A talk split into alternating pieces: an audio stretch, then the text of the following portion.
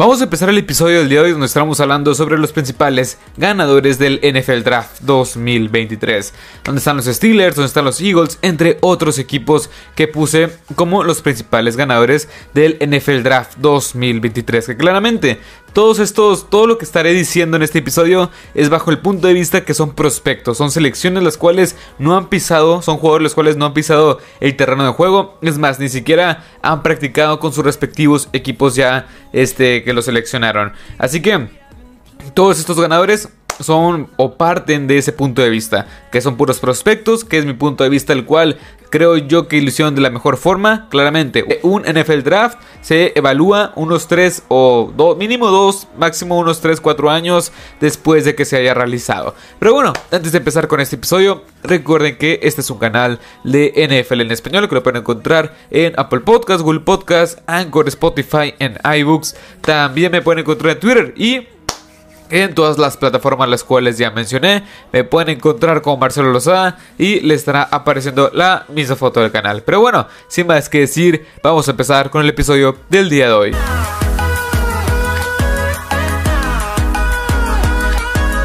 Vamos a empezar hablando con los Philadelphia Eagles. El equipo de los Eagles, la verdad es que Howie Roseman ha hecho las cosas muy bien para tapar y renovar un roster que perdió muchísimo talento en la agencia libre. En la primera ronda, Jalen Carter, Nolan Smith también que está por ahí como este defensive end o este Edge Rusher que llegó en el pick 30, ambos de Georgia que van a ser de impacto inmediato. Es Tyler Steen, un offensive line, un, tackle ofensivo de Alabama que me encanta para hacer este swim, este offensive line o este, este jugador el cual puede cumplir con varias posiciones en la línea ofensiva ya después de que se te va Andre Dillard, que se te va este Isaac Senwalo, este jugador puede ser de impacto inmediato en ese sentido. También Cindy Brown de Illinois, un safety el cual me gusta mucho, tiene buena persecución en el rango para poder taclear, aunque el tema es que si falla muchas, muchas tacleadas, pero sale creo yo que puede tener un impacto en equipos especiales y que poco a poco puede irse follando y ganando snaps en la defensiva titular. Kelly Ringo en la cuarta ronda es algo que me encantó. Este jugador yo no lo tenía no lo tenía tanto en el radar en la primera ronda como muchos, pero era un jugador que me gustaba para irse en la cuarta ronda. Yo, yo cuando estaba viendo el draft, ya en el tercer día, sí dije, se lo van a llevar los Eagles. Están ahí y está cayendo. Se lo van a llevar estos Philadelphia Eagles. Y al final lo tomaron. Me gusta este jugador agresivo, físico y que es muy bueno en press. Tiene buen, este, buen rango en el Ball Hulk o como Ball Hulk. Pero que como quiera no es en sus caderas, sí me genera muchas dudas en ese aspecto, pero no llega a ser el principal eje en el equipo de los Philadelphia Eagles en la secundaria. Tienes jugadores como James, ah, como James Bradbury, como este, este Darius Slay, entre otros jugadores que ya son veteranos. No viene o llega este Kelly Ringo para ser un jugador de segundo plano. la sexta ronda, Tanner McKee, uno de los mejores, o un coreback, este más muy cotizado en esta, en esta quinta ronda, sexta ronda. Y por último, en la séptima ronda, un tackle defensivo, Moro Oyomo de Texas. Que me gusta este jugador, es físico, el cual sus movimientos carecen de fluidez, pero como puede jugar como Edge, pero tiene el cuerpo ideal para hacer una técnica 3. Es alguien que me gusta para estar en esta rotación. Y por último también de Andrew Swift que llega a este equipo de los Philadelphia Eagles a cambio de una quinta, de una cuarta ronda del 2025, lo cual está bastante bien lo que obtienes en este NFL Draft, que añades mucho talento, el cual necesitabas para poder rejuvenecer, para poder fortalecerte aún mejor con la base sólida de talento que ya tenías. Ahora, Steelers también en la primera ronda tomaron a Broderick Jones en ese trade del puesto 17 al puesto 14. Un juego el cual me encanta, un juego agresivo, bastante bueno, se muestra mucho la fluidez en sus movimientos. Me encanta ese jugador en una necesidad bastante, bastante clara. Joey Porter Jr. En la, segunda ronda con el pick 32. Me encantó este jugador, este fit ideal, brazos largos, alguien que juega muy bien en press. Le falta un poco de fluidez, pero en sí es un gran pick porque va a estar detrás de Patrick Peterson y también va a estar detrás, o bueno, no va a ser el, eje principal de la defensiva secundaria en este equipo de los Pittsburgh Steelers. También Kenny Benton, este jugador de Wisconsin, es un tackle defensivo que se, que se especializa más que nada en contra del juego terrestre. Me gustó lo que vi en ese aspecto, un jugador el cual va a estar en la rotación con de Marvin Leal, también tienes ahí a este Cameron Hayward, entre otros, pero que va a ser vital para poder fortalecer esta defensiva en contra del juego terrestre. También tienes ahí a Darnell Washington en la tercera ronda, un Tyrant de Georgia. La verdad es que es un gran elemento que se va a complementar muy bien con Pat Fairmouth, porque Darnell Washington, sus aptitudes físicas de cerca de 2 metros, 6 pies 8, son fantásticas, que es un Tyrant que no es, no es muy fluido la verdad, y que te va a aportar mucho en protección de pase, así como también en el juego por tierra. No es alguien que te va a aportar mil yardas por, por la vía aérea, pero con el complemento Pat Fairmouth con Darnell Washington, eso, esa dupla sí que emociona bastante. Ahora, Nick Herbig, un lanebacker, un edge rusher de Wisconsin, un jugador el cual es muy rápido y que también carece de tamaño y de fuerza. Pero si no es el eje principal, si no, si no es el titular de, tiempo completo, está bien. Que lo vas a poner en terceros downs, en esas situaciones obvias de pase, para que esta, este jugador con su velocidad y elusividad pueda ganarle a los tackles ofensivos. Y un dato de él es que el, eh, más del 26% de sus tacleadas en toda su carrera resultaron en yardas para pérdida de yardaje. Usa muy bien las manos de manera efectiva, pero le falta agarrar todavía más masa muscular. Es alguien que me emociona para un proyecto de largo plazo. Por último, Corey Price y Spencer Anderson son elementos los cuales no van a ser de, bueno, titulares al principio de tiempo completo, pero que van a añadir más que nada como estos jugadores en equipos especiales, más que nada Corey Price que tiene que es físico la cobertura carece también fluidez y velocidad para poder recuperarse, de recuperarse después de una derrota este, en la persecución por un wide receiver o en cobertura de un wide receiver. Alguien que sí me gusta mucho jugando press y en zona, mide 6 pies 3, pero que no creo que vaya a ser este, un jugador el cual tenga un rol importante, al menos al principio de la temporada. Ahora, Pasemos con los Seahawks que también han hecho un gran draft. El equipo de los Seahawks seleccionó la primera ronda dos veces, en el puesto 5 y en el puesto 20. Este, en el puesto 20, sí. Eh, seleccionaron a Devon Witherspoon, este cornerback de Illinois, Jackson, eh, Smith Nigma, dos jugadores, dos de los mejores jugadores actualmente, no mejor, mejor dicho, no actualmente, sino dos de los mejores jugadores de este NFL draft. Que Jackson Smith Nigma viene a ser este complemento a DK Melcalf, a Tyler Lockett y viene a ser este slot wide receiver. Devon Witherspoon con Taren Gulen, me encanta lo que veo en esa secundaria. Tienes a Jamal Adams, que para muchos está sobrevalorado, para mí creo yo que está bien, es un buen elemento. Y un Quandre Dix, que para mí está infravalorado, la verdad, ese jugador. Pero me emociona mucho ver lo que puedo llegar a ver con estos diferentes jugadores. También Derrick Hall de Auburn, me gusta mucho la potencia, es un power pusher completo que te va a complementarse muy, bueno, que se va a complementar muy bien con Boye Mafe, con Echanagusu, con Darrell Taylor, pero que todavía le falta fluidez en sus caderas. Sí, puedes ver toda la potencia en su, en su tren superior, pero la verdad es que asimismo puedes ver la falta de fluidez en, esos movimientos. Es alguien que tiene un bull rush muy, muy impresionante y que te puede hacer la vida muy difícil como, como este como tackle ofensivo. También Zach Carbonet, eh, Charbonnet, perdón, de UCLA, Anthony Bradford, este son las siguientes selecciones. Zach Charbonnet, este, este, corredor de USLA, me gusta para complementar a Kenneth Walker. Alguien que es un corredor más pesado, más de estos, estos yardas difíciles y que, y es que es muy bueno como receptor. Como este jugador, el cual puede salir desde el backfield y que puedes mantener a dos eh, corredores en la misma formación la mayor parte del tiempo. Anthony Bradford es un jugador cual me recuerda mucho a Damien Lewis y justamente llega de LSU. Damien Lewis salió en el draft del 2020 por los bueno que fue tomado en la tercera ronda por este equipo de Seattle. Me gusta mucho o me gustaba mucho en ese entonces lo que, lo que podía llegar a aportar. Pero este jugador tiene limitaciones atléticas, aunque realmente brilla en los equipos dobles. Y también tiene una muy buena rapidez, bueno, rapidez lateral en, la, persecución por zona. También en la cuarta ronda, Cameron Young, un tackle defensivo que, que normalmente hace el trabajo sucio, para que permita a los, a los este, a los lanebackers a hacer su chamba y que lo hagan de una forma efectiva. Cuando le hacen dobles equipos y un jugador va con él y el otro al lanebacker, este jugador los puede retener de la mejor forma. Me gusta este movimiento. Mac Morris, este jugador de Michigan, es un defensive end, un par rusher, el cual es una mezcla impresionante de potencia y cambio de dirección muy bueno, pero le falta un poco más de desarrollo. Es un jugador el cual me emociona porque veo algo así como Rashan Gary y justamente viene de Michigan, pero todavía le falta un poco más de desarrollo. Pero este jugador puede ser una joya que los este, Seahawks pudieron haber agarrado en la quinta ronda. También en, este, en esta misma quinta ronda, bueno, Olu, Oluwati, Oluwatimi, perdón, de Michigan también, un centro, el cual también apoya en el juego terrestre. Y el último, en la sexta y la séptima ronda, trajeron a Jerry Reed, eh, Reed segundo de New Mexico y al running back Kenny McIntosh de Georgia. Este jugador también que aporta más que nada como un JD McKissick en sus momentos, como un este Ah, ¿cómo se el nombre? Un Travis Homer que te va a solucionar en ese, sentido las cosas. Ahora, pasamos con el siguiente, que son los Arizona Cardinals. Me encantó el draft más que nada por lo que consiguieron ah, para la siguiente temporada, más que nada por eso.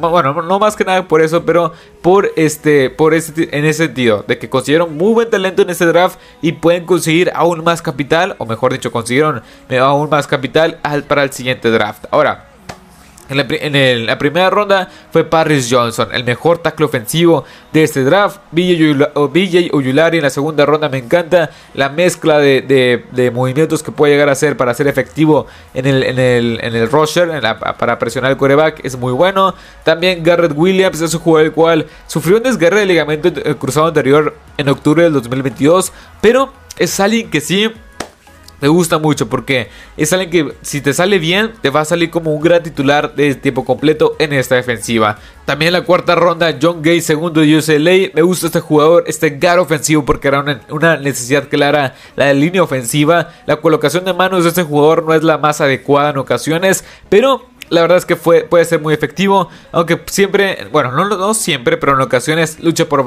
por mantenerse bajo control y no perder el equilibrio. Es un pick que sí puede llegar a ser arriesgado, pero me gusta mucho como prospecto. También en la quinta ronda trajiste a Owen Papoe, este linebacker de over, buena velocidad, brazos largos, es lo que más se le caracteriza.